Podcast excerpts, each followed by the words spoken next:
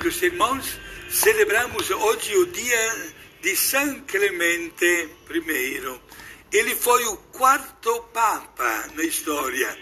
Viveu uma vida dedicada exclusivamente para o bem da Igreja. Recebeu o batismo já adulto pelas mãos de São Pedro, o primeiro Papa. Quem diria, olha, sou batizado por um Papa, se tornou ele também Papa. E fez questão, no seu pontificado, que durou nove anos, de ser um verdadeiro pai e um verdadeiro pastor a serviço do rebanho de Deus. Na verdade, lá em Roma, soprava nos ventos contrários das perseguições, um período muito difícil os cristãos moravam todos nas catacumbas, ou escondidos para cá e para lá. Mas ele, como Papa e como verdadeiro pastor, não teve medo de enfrentar estes ventos contrários e fez de tudo, sobretudo através dos seus escritos, para alimentar a fé.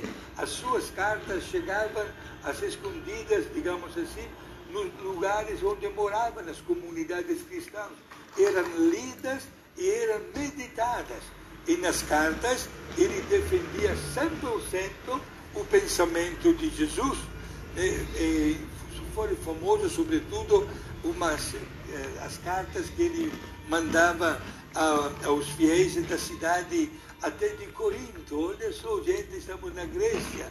E mandava até lá, porque chegavam notícias não das melhores a respeito de, do comportamento das comunidades, algumas heresias que estavam nascendo, alguma dificuldade de entrosamento com os missionários que anunciavam o Evangelho, e ele mandava estas cartas para alimentar a chama da fé.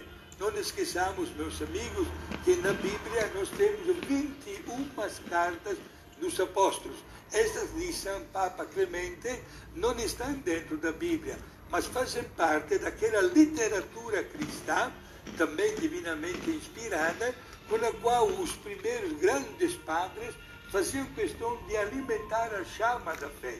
E, inclusive, das 13 cartas que nós temos de São Paulo, por exemplo, sabemos que Paulo escreveu dezenas e dezenas de cartas que, na verdade, se perderam por aí, na história e no tempo mas as cartas tinham a mesma finalidade de manter viva, repito, esta chama, de alimentar, sobretudo porque as perseguições eram atrozes e, digamos assim, e castigavam pessoas eh, eh, inocentes de todos os lugares do mundo da época.